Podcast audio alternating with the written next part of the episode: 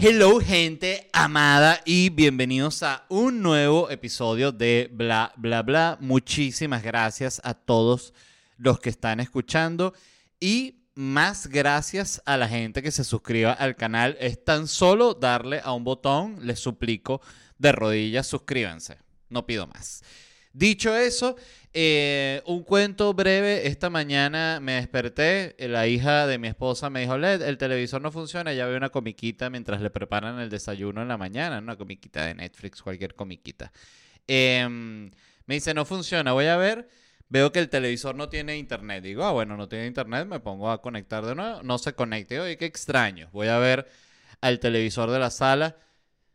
No hay internet. Digo, oye, qué preocupación, ¿no? Voy aquí a la computadora, que ya es como la computadora es el último recurso, ¿no?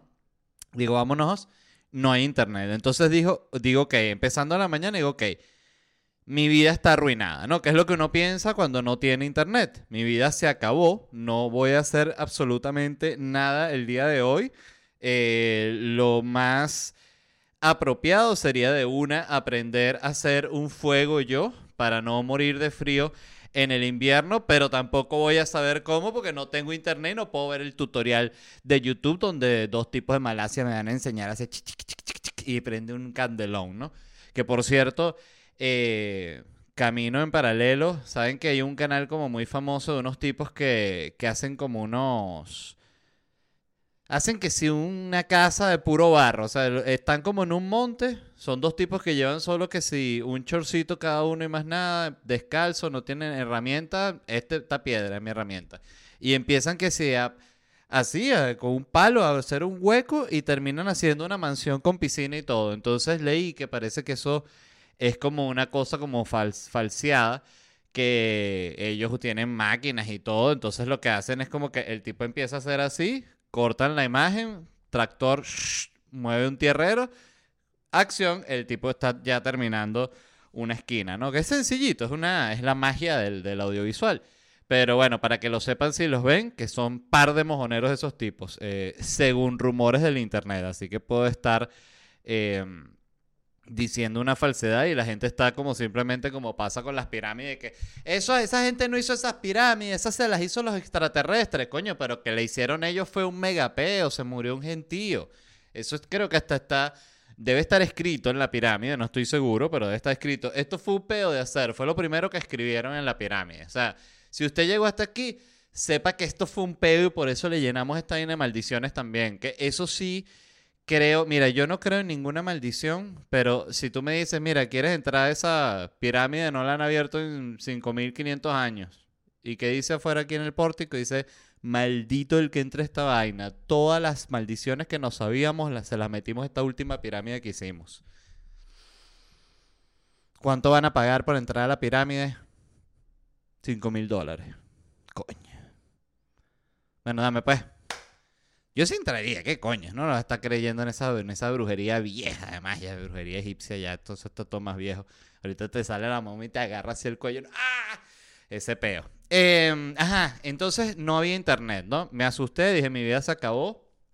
Tuvimos que llamar a servicio técnico, que para mí es una tragedia tan grande como no tener internet. O sea, está la tragedia de no tener internet y luego está la tragedia de tener que llamar al servicio técnico. Sorprendentemente fue súper rápido. Eh, me dijeron, eh, te, voy a mandar un técnico ya, porque me dijo el tipo que en... ¿Cuál es la marca del modem? Me dice, ¿no? El router, vaina. Y yo reviso y digo, esta marca era Buffalo, le digo. Y el tipo que, oh, that's the problem. Entonces me dijo, esos, esos routers son terribles, terribles, que es muy loco que te lo digan porque es el router que te pone la compañía, ¿no? Y después vino el técnico. Eh, el técnico era como un...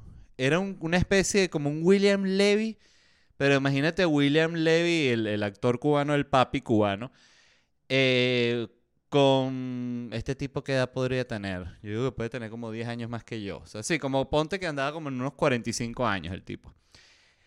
Musculoso así como un galán, parecía un galán de porno. Este, o sea, si mi vida fuese una porno, ese era el momento en el que me cogían, ¿no?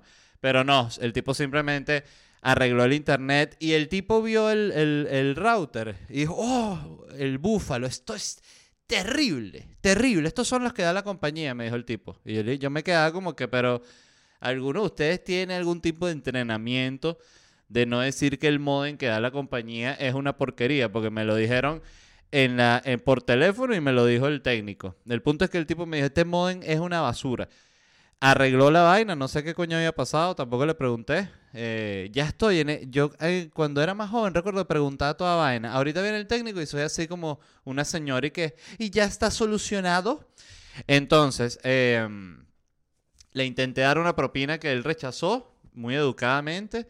Yo aquí en Estados Unidos le doy propina a todo el mundo, porque aquí la gente como que se arrecha si no das propina, pero después vas a dar propina y también te ven... De hecho, cuando le ofrecí la propina y me la rechazó, eh, fue educado, pero yo sentí su desagrado, cosa que dije, coño, este, es como un intenso de seguro de los técnicos que también le toca a uno y que cómo me va a ofrecer una propina cuando yo soy el dios del internet. No lo sé, estoy eh, especulando, ¿ok? Entonces el punto es que regresó al internet, eh, todo ese cuento para decir eso, y el tipo me dijo, te tienes que comprar una vaina que se llama la Aero, Er- ¿no? O Eero. La busqué, me dijo, cómpratela porque eso mejora el wifi. Y yo le dije, yo le dije, pero eso es como un router. Me dijo, sí, o sea, lo conectas y tú mismo lo configuras con la aplicación y mejora el wifi. Y cuando en lo que me dijo mejora el wifi, yo le dije, ¿cómo es que se escribe? Pero ya directo en Amazon, en la aplicación. Piquiti, piquiti. Puse Hero y la compré de una. Así dije, no, ni entiendo qué hace, pero que quiero que llueva wifi por la casa. Yo, por cierto, tengo muy buen, muy buen internet. Este, pero él me dijo que gracias a ese router y que la estoy cagando. Entonces, bueno, recomienden también router. pues, Puse, puse en Google Best Router Available in the United States. Entonces, este, sal- salía unos routers. Bu- bu- escriban eso. Mejores routers 2022. Todos son unos bichos así, parecen como una araña, así. Todos los routers son así. Tienen como 15 antenas. Y uno dice, coño, ¿cómo evoluciona el router? Yo ni sabía que los routers eran así ahorita. Son gaming también, es para, para que sepan. Eh, e incluso los que eran menos gaming ya parecían medio un Pokémon, como un Digimon, una eso. Un bicho así cuadradito con tres, tres antenitas que le salen así. Em, deberían hacer una serie que sea como Pokémon, pero son puros routers. Entonces, al final, el mejor router gana el, el que, el que lanza más Wi-Fi. En fin, este. Ni siquiera he empezado con las noticias, cantidad de, de huevonada he hablado, pero bueno, está bien, es mi podcast, pa- para eso es. Em, ¿Qué era lo otro que les iba a decir? Ah, que voy a tomar agua.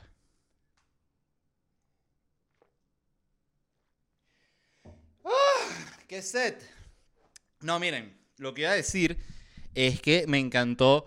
Ya me tiene bastante agarrado House of the Dragon después de que hablé toda la mierda. Me encanta, justamente soy el ejemplo de la contradicción. Me parece que el último episodio estuvo buenísimo también con Viserys en la mierda, ¿no? O sea, me dio lástima Viserys, de verdad, todo el episodio era que, ay, ay, Viserys, ¿quieres, Viserys, ¿quieres un pequeño? No, ay, me duele mucho comer el pequeñito. Coño, pobrecito. Y el tipo está vuelto mierda. Eh, en cama ya moribundo y le dije que papá, tú me dejaste reina y no me has ayudado. Coño tu madre, hija, ¿no ves que me estoy cayendo a pedazos? Me puedo caer a pedazos en paz con la lepra esta que ni sabe en esta época qué coño tengo. O sea, de verdad. Eh, me dio mucha lástima ese personaje, qué bola, como muy, muy sufrido, ¿no? Entonces, bueno, eh, quería comentar eso porque como estoy pegado con la serie, estoy ahorita viendo Breaking Bad porque ya terminé de ver Better, Better Call Saul, por cierto, véanla, es una joya. Tengo que volver a, o sea, terminar de ver de nuevo Breaking Bad para tener una opinión solo por, por joder sobre si hay alguna mejor. Pero lo que sí puedo decir es que Better Call Saul es tan buena como Breaking Bad, me parece a mí. Eh, no voy a decir que es mejor, pero porque estoy viendo Breaking Bad y es una joya, ya creo que es tercera o cuarta vez que la veo en mi vida. Pero bueno, en fin. Shows, muy importante. Si están en Miami, voy a estar haciendo stand-up el 4 y el 18 de noviembre. Y luego sigo con la gira de locura. Eh, me voy a estar presentando pasado mañana, o sea, este miércoles en Austin. Así que si están en Austin o tienen amigos, gente en Austin, mándenle un mensajito, díganle, va Led Varela para allá. ¿Quién es Led Varela? Pss, excelente comediante. Entra ya en Me voy a presentar en Austin, eh, sigo a San Francisco el 20 de octubre, Los Ángeles el 21 de octubre, México, sigo para México, todo voy pegado desde allá San Francisco, Los Ángeles, Puebla, Monterrey, eh, Puebla el 23 de octubre, Monterrey 25 de octubre, Ciudad de México 26 de octubre y Guadalajara el 27 de octubre. Boston 6 de noviembre, Panamá 11 de noviembre y después Costa Rica, Orlando y Atlanta. Por cierto, el otro día pregunté en Twitter qué aplicación recomendaban para ver deportes eh, en línea, pues me di cuenta que hay unos partidos del Mundial, porque yo soy fanático del Mundial, eso sí, o sea, Champions, todo eso me saca culo. Pero Mundial no me lo he pelado nunca en mi vida y es una vaina que he dicho, ok, voy a ser el, persona de Mundial, está bien. Es una cosa cada cuatro años, es como un un fanatismo sostenible en el tiempo, ¿no? Es como, no sé, la gente que, no, que iba a decir que la gente colecciona, pero no, eso no tiene nada que ver.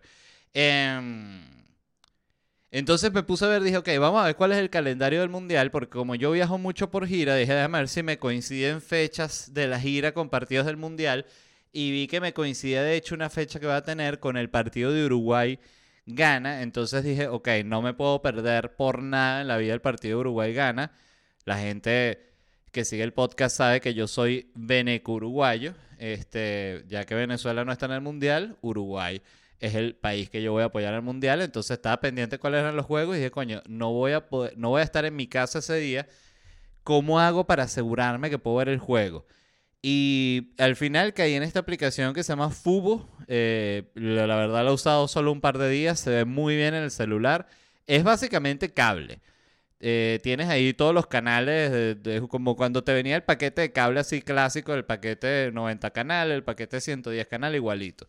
Eh, y le voy a dar una prueba a esa. Entonces lo que quiero ver es que unos partidos ahí de fútbol o cualquier mierda, este, estar medio pendiente como para probar que funciona bien. Y si no, que me dé chance de probar con otra, pero Simplemente se los comento para que los que son fanáticos del mundial también vayan organizando. O sea, no estén el día anterior, ay, ¿dónde voy a ver el juego? Que es lo que me pasaba a mí cuando estaba en México. Que el día del juego, que yo, ay, ¿y dónde ve el juego? Pariendo para ver, pero después descubrí en México una de las. Creo que era claro, la de la compañía de teléfono, tenía una, tenía, había pagado los derechos y lo transmitían por YouTube, por su página normal, así lo podías ver en YouTube. Em, sí, creo que eso era así. O era en la plataforma. Ay, que estoy hablando cualquier cantidad de huevona. El punto es que nada. Eh, tickets en ledvarela.com. Ok, vamos con la primera noticia. Voy a tomar un poquito más de agua con su permiso.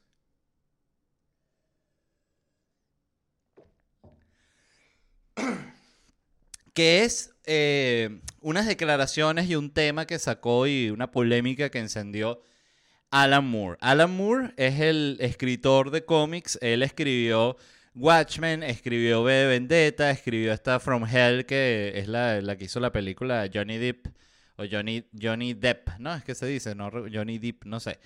Eh, la Liga de los Caballeros Extraordinarios, eh, todas esas cosas las escribió Alan Moore, es decir, es un carajo muy, muy talentoso. Este, él es un tipo, em, él es el escritor, ¿ok? Él no, él no dibuja, que es algo que a mí me parece interesante en la creación de los cómics porque el alba del cómic te das cuenta que realmente al final es la historia porque es el, que crea la situación. O sea, el dibujante eh, puede dibujar muy arrecho, pero si no se le ocurre la historia, no tiene nada que dibujar. Y el que se le ocurre la historia, si no sabe dibujar, necesita el dibujante. O sea, es una relación muy simbiótica. Pero fíjense como siempre que hablan del creador de un superhéroe, hablan es del que lo escribió, no tanto del que lo dibujó. Eh, lo pienso sobre todo por Stan Lee, ¿no? Que, que no era dibujante, pero creó cantidad de superhéroes y siempre como que, ay, este es el, el, que inventó todos los superhéroes. Em, este tipo es un, como un tipo como más oscuro, ¿no? Como más dark, Alan Moore. Em, si no han visto nada de él, véanlo de verdad. O sea, las películas son excelentes, pero de estos yo he leído un par de cómics de él y son muy, muy buenos de verdad. Eh, de los pocos cómics que he leído, dos son de él. Em, un dato interesante sobre Alan Moore es que él no tiene internet, tiene 68 años, entonces él lo que tiene, eh, según leí aquí en este artículo, es un curador de contenido que le pasa lo más importante. Eh, traducción, el asistente Alan Moore le compra un periódico impreso en las mañanas, ¿no? Que la primera vez que se lo llevó a Alan Moore, Alan Moore se sorprendió mucho que, oh, ¿Qué es este suplemento extraño de este papel mágico que ensucia la yema de mis dedos? Eso es un periódico, señor Alan Moore. ¡Oh! Maravilloso, maravilloso invento. Este, ¿cómo es que se dice? ¿El periódico? No, periódico. ¡Oh! periódico. Periódico. Muy bueno con todas estas noticias, historias interesantes sobre el planeta. Eh, ¿Qué dijo Alan Moore en la entrevista, básicamente? Él dijo primero, no lo dijo en esta entrevista, pero lo citan también que lo dijo en otra, pues bueno, cuando tú dices algo así, siempre lo van a citar. Él dijo que los fans de superhéroes, escuchen esto, ustedes fans de superhéroes que están escuchando el, el podcast en este momento, fanáticos de Iron Man, de Batman, de Spider-Man, de Hulk, eh, Alan Moore dijo que todos los fanáticos de superhéroes son emocionalmente subnormales. Eh, así arrancó, ¿no? Eh, pero en esta última entrevista, fíjense lo que dijo, y aquí ya cito textual la declaración de Alan Moore, dijo, cientos de miles de adultos hacen colas para ver personajes y situaciones que se crearon para entretener a los niños. Eran siempre niños de 12 años, hace cinco décadas. No creía que los superhéroes fueran para adultos. Creo que esto es un malentendido nacido de lo que pasó en los 80 cuando cosas como Watchmen aparecieron, que también Watchmen es de él. Em, ok, él aquí dice que, bueno, que gracias a Watchmen, que es como medio la versión de lo que serían los superhéroes en la vida real, si existieran realmente, ¿no? Si vas como a lo que es realmente Watchmen como, como cómic, allá el conflicto. Eh, como que la gente vio Watchmen y eso les hizo como que pensar que eh, Watchmen o que los cómics eran algo para adultos y con eso medio se justificó que tú seas un adulto y todavía te sigan gustando los cómics y te sigan gustando los superhéroes. Yo siento que eso es un argumento que pareciera tener lógica, pero realmente está basado en el, en el ego de él, porque la realidad es que Watchmen y la Liga de los Caballeros Extraordinarios y todas las cosas que él hizo, que son fantásticas, no son tan relevantes como son Superman o Spider-Man o él mismo incluso hizo una de Batman o más de una, no sé, pero sé que sea una hizo. Eh, entonces eso es lo primero que él dice, ok. Entonces, pero sigue aquí otra cita textual. Dice, dije alrededor del 2011 que creía que habría implicaciones serias y preocupantes para el futuro si millones de adultos hacían cola para ver películas de Batman? Porque ese tipo de infantilización que ansía tiempos más sencillos y realidades más sencillas puede muy frecuentemente ser precursora del fascismo. Cuando Trump fue elegido en el 2016 y todos nos tomamos un extraño desvío en la política, muchas de las grandes películas del año eran de superhéroes. Ok. ¿Qué pienso yo? Primero pienso que fue simplemente una coincidencia. O sea, no porque habían películas de Spider-Man y de Iron Man y de Avengers, ganó Trump. O sea, Trump ganó por mil otras razones y no creo que las películas de superhéroes sean una. Creo que fue simplemente una coincidencia y creo que lo que pasa aquí es que eh, Alan Moore cree que como que todo gira alrededor del trabajo de él. Como él escribe Batman y escribe cómic, entonces todo pasa porque alguien escribió un Batman que no es. Entonces, como escribieron Batman, ¿ves? Escribiste el Batman ese de Robert Pattinson. Fui al cine, salí nazi. Coño, ¿y por qué? Bueno, me, me prendió la chispa del fascismo ese Batman. ¿Qué quieres que te diga? Yo ni sabía que era fascismo. Y fui al cine a ver Batman, salí fascista. Salí googleando Mussolini, toda esa gente. Me encanta ahorita. Entonces, coño, eso no tiene ningún tipo de sentido. Es absurdo. O sea, es tan absurdo como decir, Putin empezó la guerra con Ucrania gracias a las películas esas malísimas que sacaron hace poco las tortugas ninja. Putin vio una de esas películas y dijo, no tolero más lo que el occidente está haciendo con las tortugas ninja. Atacó Ucrania, que era lo más cercano que tenía los aliados allá al lado. Bueno, ¿qué es eso? De verdad. Eh, ¿Qué pasa también con Alamur? Como, porque todo, para el que es ñangara, que es lo que pasa con Alamur, todo es el nacimiento del fascismo. Todo.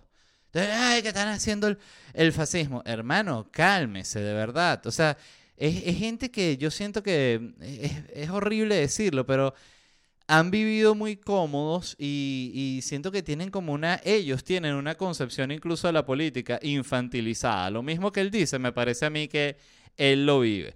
Porque ¿qué tipo de persona es Alan Moore? El tipo de persona que después se lanza un comentario que, ah, bueno, eso es lo que quiero decir de Batman y antes de que termine la entrevista quiero mandar mis felicitaciones al presidente Lula. Coño, al amor. Se lanza la Roger Waters. Que por cierto, Roger Waters no lo dejaron presentarse en Polonia porque dijeron que era como un apologista ruso, un pedo así. Debo decir que yo he hablado aquí mierda de Roger Waters y Roger Waters me parece lo que se llama un cabrón. Eh, dicho así, sin ningún tipo de. de. Sí, de censura. Es un, es un verdadero cabrón. Es un hijo de puta Roger Waters. Políticamente me parece repugnante. Pero me parece absurdo que no lo dejen presentarse. Me parece que es caer en lo mismo. Es como que, ah, no nos gusta que, que les jalas bola de Putin, entonces no te vas a presentar aquí en Polonia. Coño, ese no es pedo de ustedes. Él le puede gustar lo que quiera. Lamentablemente, es así. O sea, es como funciona la libertad de expresión, que es lo que yo siempre digo que la gente no entiende, que la gente cree que libertad de expresión es solo que le respeten su postura y si su postura está en el, en, el movimiento del poder, tienen la... Eh, bueno, se sienten que tienen la facilidad de simplemente aplicarlo. O sea, esta es mi postura, entonces ahorita yo obligo que esta sea la postura de todo el mundo. Entonces, bueno, este hay algo que sí me parece que, que, Alan Moore tiene razón. Y es en esto de decir que, que, si tú eres un adulto que está súper pendiente de los superhéroes, coño, es como da medio pena ajena. Es como una vena que eres un adulto o eres un carajito. Y lo digo porque lo he vivido cuando he comentado en Twitter que lo dije. Me pareció mala Batman y ya, es una película. No, no es más que una película. Y comentó, oye, vi Batman, me pareció mala. Oye, hubo una gente que me respondió, no como si yo hubiese dicho que una película me pareció mala, me respondían como si yo hubiese escrito, mira, tu mamá es una puta. Así, así se me respondían. ¿Cómo va a ser mala Batman? Mala es la vida tuya, huevón. Maldito seas, Batman es lo mejor. Batman es mi papá, Batman es mi mamá. Yo no tuve papá ni mamá, me crió Batman en la, TV. Y uno dice, bueno, claro, si es así, si eso fue lo que te pasó, eh, sí, bueno, sí, entiendo que te fascine Batman. No te lo, no te lo voy a criticar, hermano. Em, pero bueno, sí, el, el punto es que en ese punto, sí, el punto es que en ese punto me pareció que Alan Moore sí tiene razón en ese, en ese, en ese sentido de que los superhéroes son vainas para niños y, si, si eres un adulto no deberías estar eh, cortándote las venas por lo que pasa con unos superhéroes o por lo que pasa con cualquier vaina eh, de la televisión X, ¿sabes? Son películas, son series y ya. Este, dicho eso, eh, otra noticia que me, que me gustó. Eh, Mark Zuckerberg, eh, ¿saben? El, tipo este que, el de Facebook, ¿no? El de Meta, se llama ahorita. Instó al personal de Meta a tener reuniones virtuales cuando muchos de ellos no tienen siquiera un set de realidad virtual, según un informe. Esto lo publicó Business Insider Com, que, que es Business Insider. Bueno, pues el que está insider del business. Em, ¿Qué sucedió? Bueno, básicamente lo que dice el titular. Zuckerberg le dijo a los carajos, miren, quiero que se reúnan en esta vaina que se llama Horizon Workrooms. Workrooms. Esa es la sala de reuniones, esa que tú eres un muñequito y estás reunido con tu jefe y tu jefe está viéndote así con cara de culo con el muñequito, ¿no? Igualito, igualito que en la vida real, pero así que estás que sí, en un castillo, cualquier vaina. Eh, entonces dijo que se reúnen ahí, ¿no? Entonces, ¿qué pasó? Que, bueno, que mandó, dio esa orden de que se reunieran en las salas virtuales y la mayoría de los empleados, que no la mayoría, pero muchos empleados que trabajan en la creación del, metaverso y todo este peo, no tienen ni siquiera los lentes de VR. Entonces, la vaina se prendió un megapeo en meta. ¿Y por qué se prendió un peo? Bueno, porque es absurdo que si tú trabajas diseñando una, un metaverso de realidad virtual o trabajas en realidad virtual, tú no, no tengas ni siquiera unos lentes de realidad virtual. Lo cual al, mismo tiempo, tiempo habla medio de porque a veces eh, hay productos que son malos, en el sentido de que tienen, yo lo noto mucho con cosas incluso que uno compra, compra de cocina y cosas que, que tienen pequeños errores de diseño que tú dices, coño, si esto lo estoy notando yo, no porque yo sea un genio, sino porque lo estoy usando y estoy notando que está este error de diseño en este objeto. Esto quiere decir que esto se diseñó y bueno, lo probaron dos veces, pero no hubo nadie, disculpen, probándolo este, intensivamente. Lo mismo con esto. Entonces dijo Zuckerberg, mañana nos reunimos en la sala virtual, la gente perfecto, salieron todo el trabajo, ¿dónde coño se compra? Mándate para Best, Buy, mira, tienes aquí los, los lentes, los de los, los óculos, venden los óculos. Entonces, bueno, eh, todo eso. Em, yo siento que esa vaina no, no va a pegar, o sea, de hecho... Antes de hablar de eso, eh, también entre el informe ese que presentaba Business Insider, eh, se filtró una, una comunicación de un alto ejecutivo de Meta en la cual él dice que no les gusta reunirse en el Horizon Workrooms porque es desagradable. Entonces, si a ellos no les gusta, ¿cómo le van a pedir a los usuarios que les guste? O sea, que, eh, que hay una la razón por la cual ellos no se reúnen ahí es porque la vaina es una cagada, básicamente. Entonces los regañó el, el, jefe, bueno, no sé si los regañó, pero me imagino que se habrá pendido un pedo cuando, porque además estos son informes, y comunicaciones que se filtran a la prensa tecnológica y de Silicon Valley y ese tema que sale que mira que los empleados de Facebook están molestos. ¿Cómo es eso? Bueno, escríbele a Jimmy. Jimmy, ¿qué pasó? Cuéntame. Pero todo esto es No, sí, Jimmy, tú sabes ya cómo es. Yo nunca voy a decir que tú eres el que, el que da el, el tubazo de meta.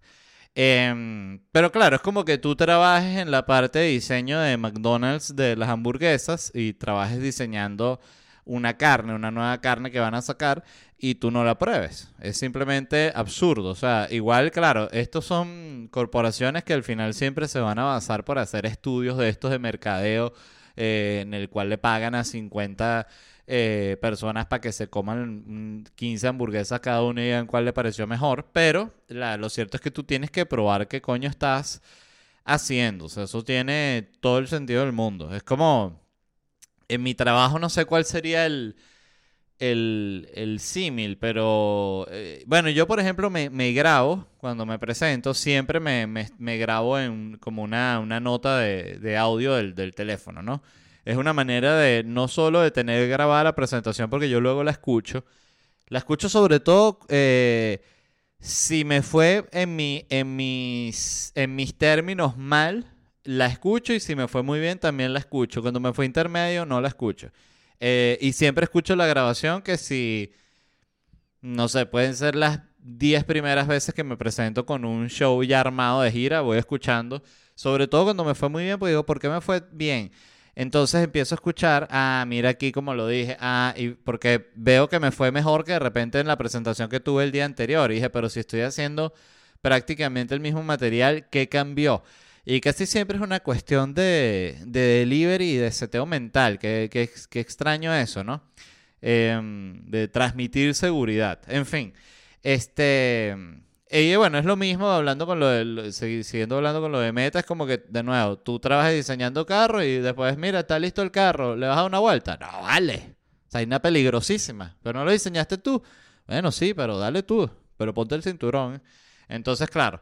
Em, a lo que iba yo, es que yo creo que esto de los lentes de VR realmente no, no va a pegar. Porque creo que no es cómodo. O sea, hay algo en, en ellos que es tan antinatural. Eh, yo tengo un amigo que los compró y, y, yo los probé, ¿no? Para ver qué tal era y estuve jugando unos juegos y estuve jurungando como todo el menú y las distintas aplicaciones que tenía. Y siempre que te los quitas quedas como como mareado y como con el cerebro como cansado. Es una cosa que siento que, de nuevo, que no es natural. Es como los lentes de la televisión 3D. Cuando salió la televisión 3D, eso era, bueno, eh, el, el, boom. De hecho, ahorita que estaba viendo Breaking Bad, que es una serie de esta temporada que estoy viendo, será como el 2010, uno de los personajes dice que, y ya va a salir la televisión 3D. Ahorita ya pronto y tal, dijeron. lo dice como algo que va a salir y que se está hablando. Y yo lo recuerdo que, mm, que además, cuando los el Nacional, hace, esto puede ser hace 10 años, algo así, 10 o quizás más, Sí, yo creo que puede ser hace como, sí, 10 años, en fin. hizo estos premios que hacían los, los tuiteros del año, el Twitter del año, tuitero del año. Y tenía como varias, que si el, reportero, el comediante, el personaje ficticios, ¿no? Que estaba que si el chihuire y estos personajes así como que son personajes falsos de internet, ¿no? Estaba, ah, bueno, estaba nominado la, la que era la cuenta que yo manejaba, que era el Simón Bolívar. Eh, bueno, que yo manejaba, era, mi cuenta. Este, y yo gané, el punto es que yo gané, sorprendentemente me nominaron a Twitter del año y la gané. Este, y el premio era un televisor Samsung 3D, gigante. Eh, televisor que, por cierto, cuando me fui de Venezuela se lo vendí a Nacho Redondo. Entonces no sé dónde estará ese televisor, pero bueno, pasó a buenas manos. Eh, y bueno, ese era un televisor 3D. Y recuerdo que me emocioné muchísimo. Dije, no jodas, se prendió, vámonos 3D. Bueno, primero conseguí una película 3D, era medio un peo en Venezuela en ese momento. Recuerdo que me logré comprar la Spider-Man esta que es con con Andrew Garfield y Jamie Foxx, que él es como el carajo de la electricidad. Entonces, y la vi en 3D, ¿no? La vaina también era como medio incoherente, había como una sola, como unas cinco partes que realmente tú sentías que había como un 3D, pero realmente lo que era es una ladilla estar así en tu cuarto echado en una cama con unos lentes viendo una película 3D, o sea, era simplemente una cosa que no va, así de sencillo. Entonces, no dudo que en algún momento van a sacar unos lentes muy arrechos, pero yo siento que a veces creen que, que la innovación va a estar como en el, en el aparato, por así decirlo. O sea, van a inventar un nuevo aparato.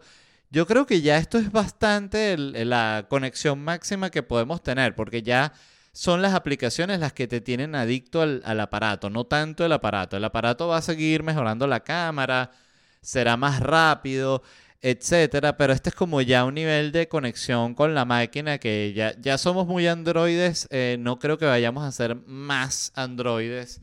Eh, y de nuevo, capaz estoy equivocado y, y, en otra...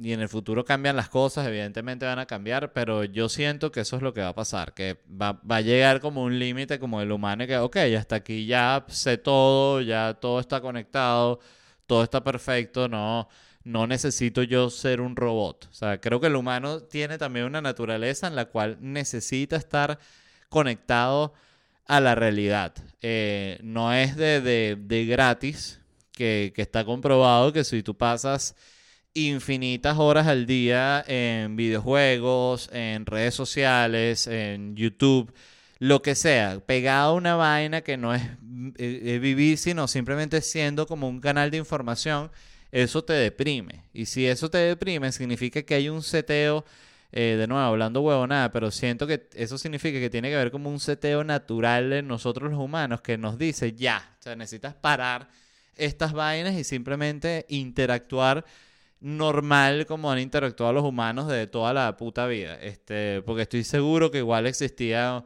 unos frailes en 1500 que están todo el día con el libro y el libro y el libro y otra, coño, pero vamos a salir, damos una vuelta por aquí. No, que esta parte está buenísima eh, de esta vaina, lo que sea, no sé ni qué coño leía esa gente, la verdad. Este sería todo como, bueno, no aburridísimo, pues serían las cosas la, que eran divertidas para la época de ellos, pero es como cuando tú lees unas vainas que sí Dante Alighieri. Yo recuerdo esas vainas que las intenté leer teniendo que si 18 años y era que qué mierda es esta.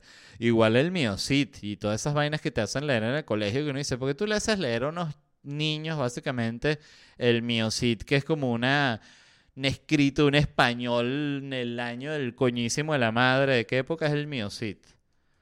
El Miocit campeador. Rodrigo Díaz de Vivar. Imagínate, este tipo murió en el, en el 1099. O sea, se murió hace mil años este carajo. Entonces, claro, obvio no va a ser lo más divertido, no es así como que tiene la misma emoción que Avengers. Alan Moore, que claro que sí, el Miocid, el Quijote. El Quijote también la gente dice que es buenísimo, pero tampoco me ha llamado nunca la atención. Em, ajá, otra noticia. Eh, Exigir, este es el titular, exigir a los empleados que enciendan sus cámaras web es una violación de los derechos humanos dictamina un tribunal holandés. Eh, si fuese uno de esos periódicos baratos amarillistas, titularía algo así como Tribunal holandés no come cuento. Todo el mundo mierda. Eh, ajá, ¿qué sucedió? Una empresa de software que está ubicada, por cierto, aquí en la Florida, contrató a un vendedor telefónico en los Países Bajos, ¿no? Entonces, en determinado momento, le exigieron a este empleado que diera acceso a la empresa a la cámara web de la computadora de él para, básicamente, para vigilarlo. No era como que diera acceso para las, eh, reuniones de Zoom o no, no. Quiero aclarar que no era que le estaban pidiendo que prendiera la cámara en una reunión de Zoom de estatus que tuvo los empleados. No, le pidieron acceso a la cámara para vigilarlo, básicamente las ocho horas que dura su trabajo y este tipo dijo, no, se negó, dijo, basta, esto no va, estoy harto de ustedes. Él argumentó también, que me pareció interesante, que ya ellos, o sea, ya la empresa vigilaba todas sus comunicaciones eh, de la compañía, mails, mensajes, todo eso, y también tienen acceso a la pantalla de su computadora todo el tiempo. Entonces digo que ya es demasiado, o sea, ya están viendo mi escritorio todo el tiempo, ya ves todas mis comunicaciones, coño, me vas a ver la, la cámara también, si quieres me metes un sensor en el culo, como el, el, el del ajedrez, o sea, entonces, este, nada, ¿qué pasó? demandó a la empresa allá en Holanda y ganó allá en Holanda, pero la empresa está aquí en Florida. Entonces no sé si él irá de repente hacer una demanda aquí en Florida contra la empresa, pero el punto, y es lo que sienta un precedente, y debe ser importante, pues la, la Haya, el Tribunal Internacional y todo eso está ahí en, en, La Haya es la capital de Holanda, ¿cierto? Déjame, creo, creo que sí, creo que no es Ámsterdam, ¿no? Eh, para ver, La Haya es una ciudad ubicada en la costa del Mar del Norte. Piquiti, puquitita, La Haya. Es la capital administrativa, ok. Capital administrativa y sede de la realeza neerlandesa. Ah, mira, no sabía. Viven en La Haya. ¿Qué tal? Qué manguangua. Eh, entonces, el presente que sienta es de, bueno, cuando un juzgado Em, este, da una decisión que dice que el que, o sea, lo que dijo la corte fue que el estar vigilando de manera tan intensa a un empleado es una invasión de su privacidad. Y estoy totalmente de acuerdo porque tú te pones a ver y realmente estas son cosas que quién las inventa. O sea, esto es producto de un jefe ocioso que no tiene nada que hacer, entonces su trabajo está vigilando como un enfermo a los empleados todo el día así. Oye, si el, jefe está encargado de su trabajo, no tiene por qué estar vigilando a los empleados todo el día. Em, yo siento que esto también son cosas que, eh, problemas modernos que vienen con toda la gente que ha podido eh, hacer eh, home office. Sin embargo, me llama la atención la cantidad de gente que ya está de nuevo en la oficina y cómo es una batalla que perdieron. O sea, que me cuenta de que no, nosotros sí tenemos que ir a la, a la oficina. Así como una tristeza, pues claro, después de que tú pudiste hacer home office, tener que ir a la oficina es la cosa más triste del planeta. Porque además no hay cosa más triste que una oficina. Este, bueno, yo no, yo no las.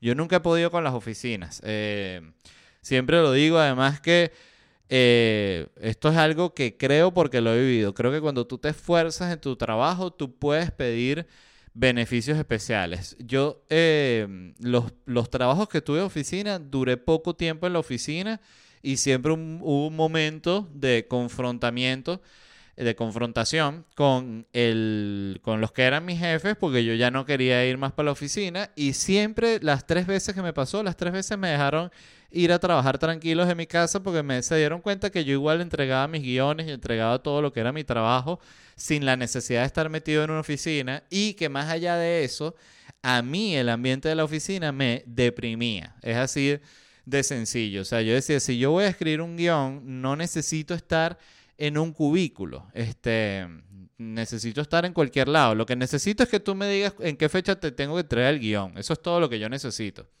Y y bueno, eso te das cuenta también que cuando tú trabajas con gente seria, esa gente entiende eh, también tu método de trabajar, cuando entienden que tú eres serio. Entonces, bueno, este, Me alegra que haya ganado la demanda porque me parece horrible estas empresas que, que vigilan así al, a, a los empleados. Pero bueno, este, nada, se tuvo que gastar sus reales en abogado, todo.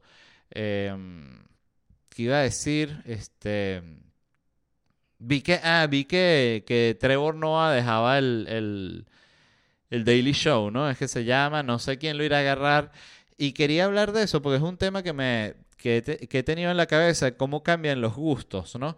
que eh, yo hace unos años era fanático de ese tipo de programas. Del Daily Show me fascinaba, el de John Oliver me fascinaba. Cuando Colbert arrancó, me fascinaba, no me lo perdía. Recuerdo que no lo pasaban. Eh, yo vivía en México y no tenía el canal que lo pasaba en directo, pero eh, subía en el monólogo y como los mejores clips del programa.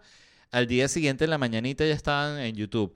Y recuerdo que veía todas las mañanas, mientras desayunaba para irme al trabajo, eh, a la oficina, veía el monólogo de Colbert y me fascinaba. Y qué interesante como de un tiempo para acá me parece el peor tipo de comedia que hay. Y no entiendo ni siquiera cómo me gustó en algún momento. O sea, no entiendo, por ejemplo, un programa como el de John Oliver, que básicamente son, es un tipo formando un peo media hora un carajo formando un peo, regañando a la gente, regañando a las empresas, regañando a estos que tal, regañando a la gente que no sabe, puro regañadera. Este, desde un pedestal moral que en base a qué, quién eres tú que te sientes tan arrecho para estar formándole peo a todo el mundo. O sea, me parece, eh, eh, bueno, Norm MacDonald decía que para él lo, lo malo que tenía la comedia política es que era efímera. Y recuerdo que en lo que yo escuché esa frase, y porque él dijo, eso lo, lo dice en una entrevista, debe estar el clip por ahí. Él dice, la comedia política es efímera porque dime un chiste político que te recuerdes así, que no hayas olvidado. Y pensé así incluso en chistes de, de, cuando yo trabajaba en el Chihuahua, así traté de pensar chistes que habíamos escrito y no recordé ninguno. O sea, recordaba era las premisas como más universales. No recordaba los chistes políticos. Dije, qué bolas que son miles de chistes que es como que simplemente se van a la basura. Los, chistes políticos en ese sentido, pues no te quedan guardados en la cabeza. Entonces pensé, oye, es verdad, nunca lo había... Qué interesante como yo trabajé en comedia política.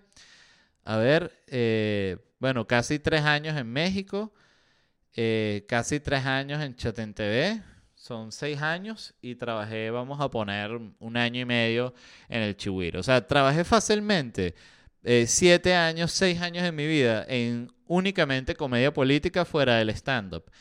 Y me bastó con escuchar esta única declaración de Norm MacDonald para hacer y que, ah, es verdad. Y de ahí decidí más nunca trabajar en, en comedia política.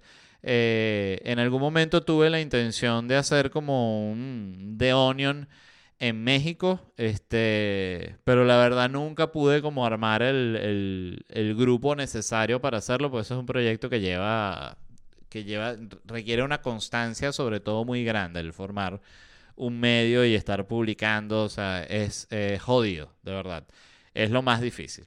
Pero bueno, el punto es que eso es todo por hoy. Muchísimas gracias a todos los que escucharon. Eh, recuerden, como siempre, suscribirse al canal de YouTube, a Google Podcast, Tus Nalgas Podcast, donde sea que ustedes escuchen esto. Y les recuerdo una vez más las fechas donde me voy a estar presentando. Miami el 4 y 18 de noviembre. Después Austin, San Francisco, Los Ángeles, Puebla, Monterrey, Ciudad de México, Guadalajara, Boston, Panamá, San José de Costa Rica, Orlando y Atlanta. Todos los tickets en ledvarela.com. Se les quiere. Nos vemos en unos días. Bye.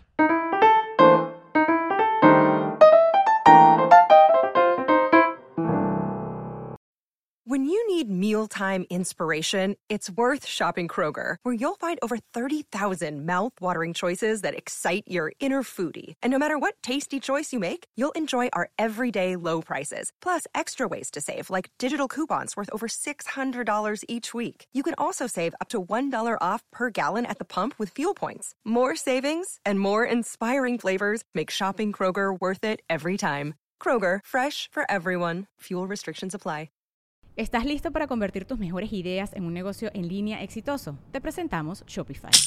Tal vez no lo sabías, pero nuestro podcast More Than Mamis es un negocio y lo empezamos por supuesto para desahogarnos y hablar sobre la maternidad, no para convertirnos en expertas de ventas y del e-commerce. Así que sí, necesitábamos ayuda para vender nuestro merch y poner en marcha nuestra tienda. ¿Y cómo suena con Shopify?